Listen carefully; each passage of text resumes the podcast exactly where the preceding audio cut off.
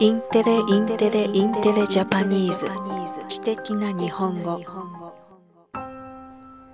太平洋クロマグロの資源管理を話し合う国際会議があり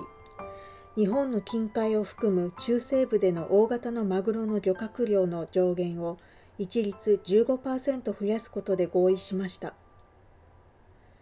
太平洋で取れるクロマグロに関する会議は日本のほか韓国や台湾メキシコアメリカなどが参加しました。この中で中西部太平洋では大型のクロマグロの漁獲量の上限を一律15%増やすことで合意しました。一方小型については今の上限を維持することになりました。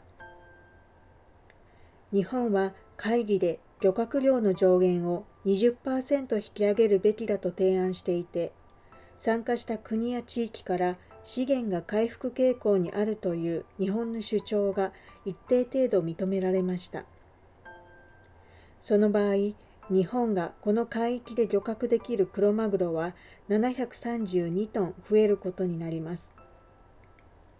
水産庁はまだプロセスを経なければならず予断を許さないが正式な合意となるよう働きかけていきたいと述べました。はいニュースは以上です。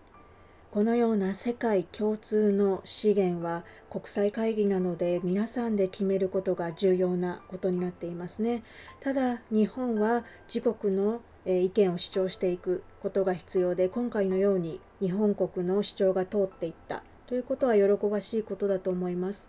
もちろん資源は有限ですので大切に漁獲量を保っていかなくてはいけないと思うんですけど、まあ、もちろん日本人だけがクロマグロを食しているわけではありません日本が漁獲したものを世界に輸出して世界の方が、えー、楽しんでらっしゃるっていうこともあるのでこれは国際的な取り決めの中あの正式なもとで、えー、漁業を進めていく必要があるんだなと改めて感じました。